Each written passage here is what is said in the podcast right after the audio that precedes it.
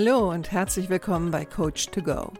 Wer braucht nicht ab und zu mal ein bisschen Unterstützung? Einen kleinen Schubser in die richtige Richtung oder einfach den richtigen Tipp zur richtigen Zeit? Coach to Go möchte dir genau das geben. Und ich bin Heike Beck-Kobau und seit über 25 Jahren berate und begleite ich Menschen als Coach, Autorin und Mediatorin. Und ich würde mich sehr freuen, wenn ich auch dein Wegbegleiter sein darf. Hallo, schön, dass du da bist. Es ist Mittwoch und Zeit für eine neue Podcast-Folge. Heute möchte ich eine weitere Serie beginnen. Also ich habe ja die eine Serie, die heißt Schwierige Persönlichkeiten. Und heute möchte ich mal eine Serie beginnen, die heißt Business Tipp. Und das Thema des heutigen Business Tipps lautet, hör auf, dich immer zu erklären. Obwohl ich ja primär in Kliniken unterwegs bin und seit vielen Jahren nicht mehr in klassischen Unternehmen, würde ich das trotzdem Business-Tipp nennen, weil du kannst das natürlich einsetzen, auch wenn du nicht in einer Klinik bist, sondern in einem anderen Unternehmen. Und ich habe jetzt gerade die letzten paar Wochen war ich wieder vermehrt unterwegs, weil Corona uns ja nicht mehr ganz so im Griff hat. Was ich damit meine, ist, dass ich wieder Live-Veranstaltungen habe und damit natürlich auch das eine oder andere Seminar. Also die gebe ich ja immer noch.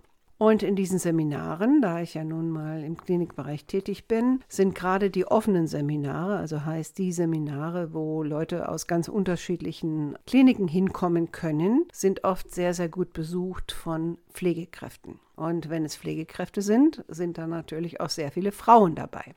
Und was ich wirklich seit vielen, vielen Jahren erlebe, ist und ich glaube, das ist bei anderen Frauen auch so. Also nicht nur bei Pflegekräften.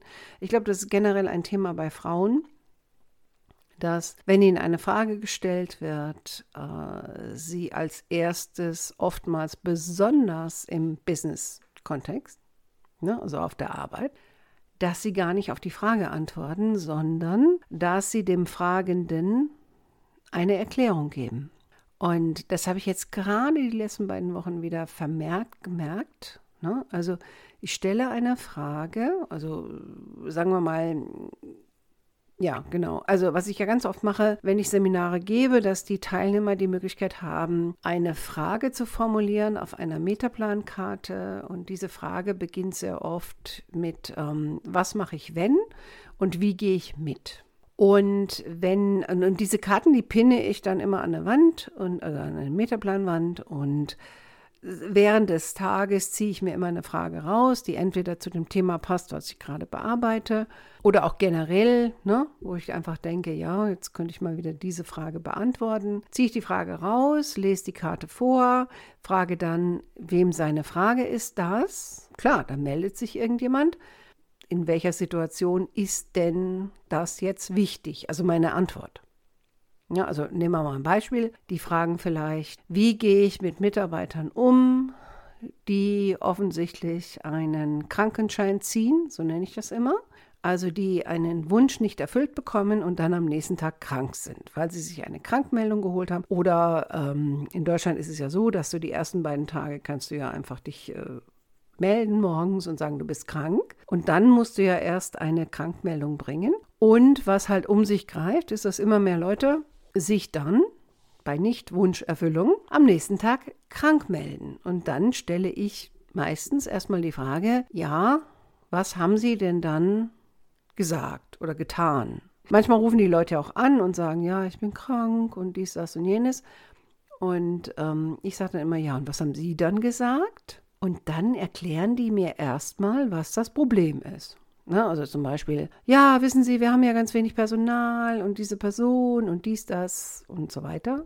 Und selbst bei anderen Fragen, die ich stelle, kriege ich ganz oft als erstes eine Erklärung. Also wenn man es mal genau nimmt, bekomme ich eine ungefragte Erklärung.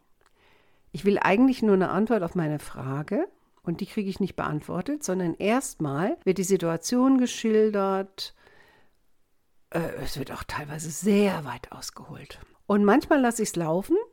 Also ich schaue dann einfach mal, weil ich die Person vielleicht noch nicht kenne und dann schaue ich erstmal, wie weit geht das. Und bei manchen Personen ist es wirklich so, wenn ich das nicht stoppe, dann läuft das ewig lang weiter.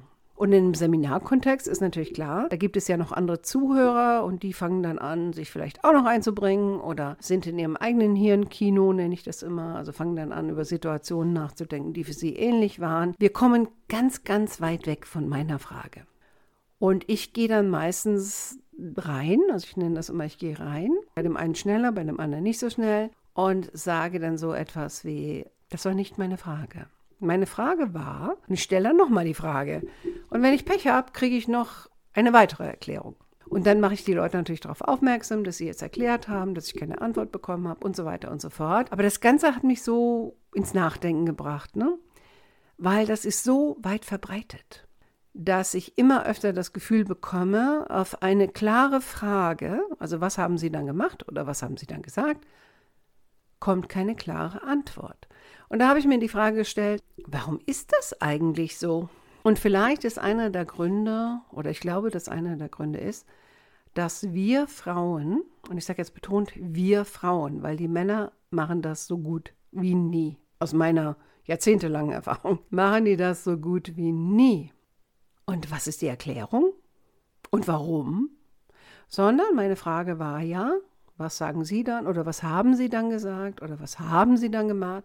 Und die antworten dann auf die Frage. Und die Antwort könnte vielleicht auch sein, nichts. Ich habe nichts gemacht. Aber bei den Frauen passiert das so gut wie nie. Woran liegt das, dass wir Frauen immer wieder diesen Impuls haben, wir müssten auf eine konkrete Frage unsere Welt erklären? Oder wir müssten erklären, warum das Ganze so schwierig ist, warum der andere schuld ist, warum, also wenn man dann genau hinhört, dann ist vielleicht doch irgendeine Art von Erklärung drin, aber so das Thema, warum der andere schuld ist. Und was sie total ausblenden, und da haben sie wirklich Pech, wenn sie bei mir in einem Seminar sind, weil ich denen dann die Rückmeldung gebe, nämlich sage, wie wirkt diese Erklärung auf mich? Ja, ich habe einfach nur eine Frage gestellt wollte eine relativ kurze Antwort. Also zum Beispiel, na, was haben Sie dann gesagt? Ja, ich habe gesagt, hm, hm bekomme ich aber nicht. Ne? Und je nachdem, wie lange ich es laufen lasse, kann das wirklich minutenlang gehen. Und ich weiß natürlich, dass das im normalen Arbeitskontext machen die das auch.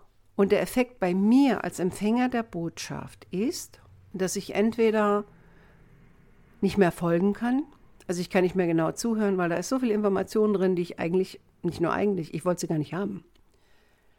Oder aber ich bin genervt, weil ich denke, das passt überhaupt nicht zum Thema, beantworte doch bitte meine Frage. Oder aber ich denke, mein Gott, warum hat es nötig, bei Adam und Eva anzufangen? Und ich glaube, dass die Frauen, die das so machen, also die Sender der Botschaft, die sind sich überhaupt nicht darüber im Klaren, dass sie damit ganz, ganz viele, in der Kommunikation sagt man, Metabotschaften schicken. Also im Grunde genommen schicken sie Botschaften, die sie gar nicht schicken wollen. Also ich hoffe, dass sie sie nicht schicken wollen, weil die meisten Botschaften, die beim Empfänger ankommen, sind im Grunde genommen für die Kommunikation und den Kontext nicht sinnvoll und auch nicht positiv. Und gleichzeitig merke ich auch manchmal, dass diese Frauen, die dann sich unglaublich erklären, statt eine Antwort zu geben, die arbeiten sich auch in so ein Loch rein.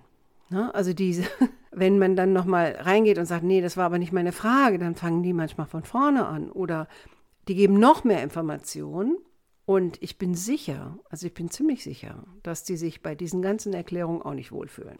Und das ist genau mein Thema heute. Ne? Also wenn du zu den Frauen gehörst, die genauso reagieren. Und du merkst, eigentlich arbeite ich mich gerade in so ein Loch rein. Dann ist es Zeit, damit aufzuhören. Weil, ganz ehrlich, wenn du das jetzt auf der Arbeit machst, oder vielleicht machst du es auch zu Hause, dein Empfänger ist jemand wie ich? Also ich will einfach nur eine Antwort auf meine Frage. Oder vielleicht ist dein Empfänger auch ein Mann, der im Grunde genommen auch nur eine Antwort auf seine Frage will. Dann passiert dann irgendwann so dieses Thema, ne, du redest weiter und weiter und weiter. Und was ankommt, ist bla bla bla bla bla. Und sehr viel der Information geht verloren. Neben der Tatsache, dass der Empfänger vielleicht irgendeine Emotion empfindet. Ne? Also wie, ja, wie genervt sein. Und gerade auf der Arbeit wenn du den Anspruch hast, dass Leute dich hören und auch äh, sich damit auseinandersetzen, was du machst, ist es ganz wichtig, dass du darauf achtest, wie du mit konkreten Fragen umgehst. Also möchte ich dir jetzt noch ein paar Tipps an die Hand geben, wie du statt einer langatmigen Erklärung reagieren kannst. Weil ich gehe mal davon aus, dass dein Ziel sicherlich nicht ist, den Eindruck zu hinterlassen, dass du ähm, bla bla bla machst. Und ich bin relativ sicher, dass du nicht möchtest, dass dein Gegenüber genervt ist oder deine Antwort nicht ernst nimmt. Und deswegen würde ich dir empfehlen, wenn jemand dir eine Frage stellt, dann ist das Erste, dass du diese Person nicht mittendrin unterbrichst, weil auch das passiert mir andauernd. Ne? Also die Leute sind dann so ein bisschen erregt oder ja gut, ja doch, in meinem Seminar sind sie manchmal erregt, weil ich natürlich konkrete Sachen anspreche und dann gerne wissen möchte, was in solchen Situationen passiert ist. Und die sind dann so, ich nenne das immer mit ihrem eigenen Hirnkino beschäftigt, dass die eher auf das reagieren, was sie in ihrem Kopf haben, aber weniger auf das, was ich sage oder frage. Und deswegen wäre mein erster Tipp, höre deinem Gegenüber bitte genau zu und unterbreche nicht. Und dann kontrolliere deinen Impuls.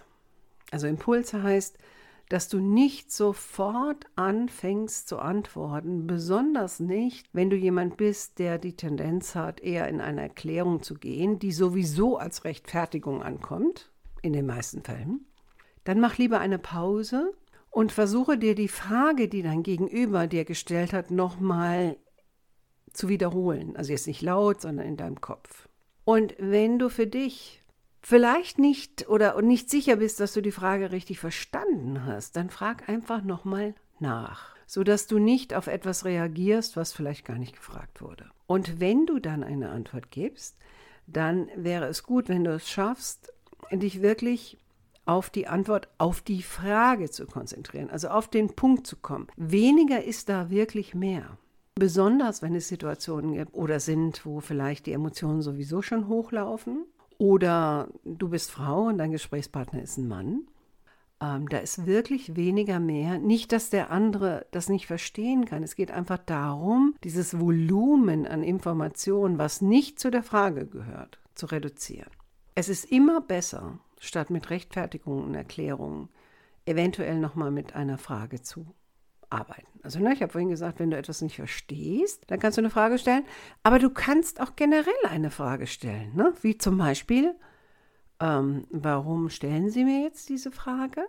Ne, weil du damit natürlich überprüfen kannst, ob das, was du glaubst, was der andere will, ob das auch stimmt. Weil wir doch die Tendenz haben, miteinander auf einer, ich nenne das immer, ähm, subjektiven Oberfläche zu kommunizieren. Und was ich damit meine ist, wir reagieren auf das, was wir glauben, was der andere meint, ohne zu überprüfen, ob er das meint. Und gerade in Situationen, wo es wichtig ist, dass deine Botschaft ankommt, dass du ernst genommen wirst oder in einer Konfliktsituation, ist es ganz, ganz wichtig, dass du auch wirklich die Frage verstehst und genau auf diese Frage eine Antwort gibst.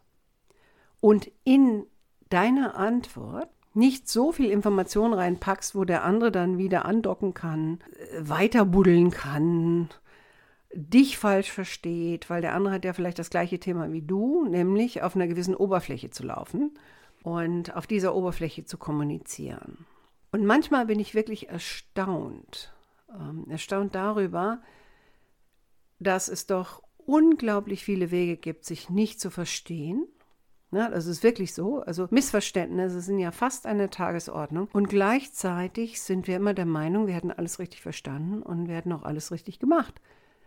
Und das ist teilweise wirklich ein Wunder, finde ich, nach all diesen Jahren in dieser Materie, dass wir überhaupt einander noch einigermaßen verstehen, weil wir kommunizieren so oft aus unserer subjektiven Wahrnehmung heraus und gar nicht basierend auf dem, was da vorne passiert. So, das wäre jetzt so ein bisschen mein Tipp für diese Woche. Ich hoffe, du konntest was für dich rausnehmen. Wünsche dir noch eine schöne Restwoche und freue mich, wenn du nächste Woche wieder dabei bist.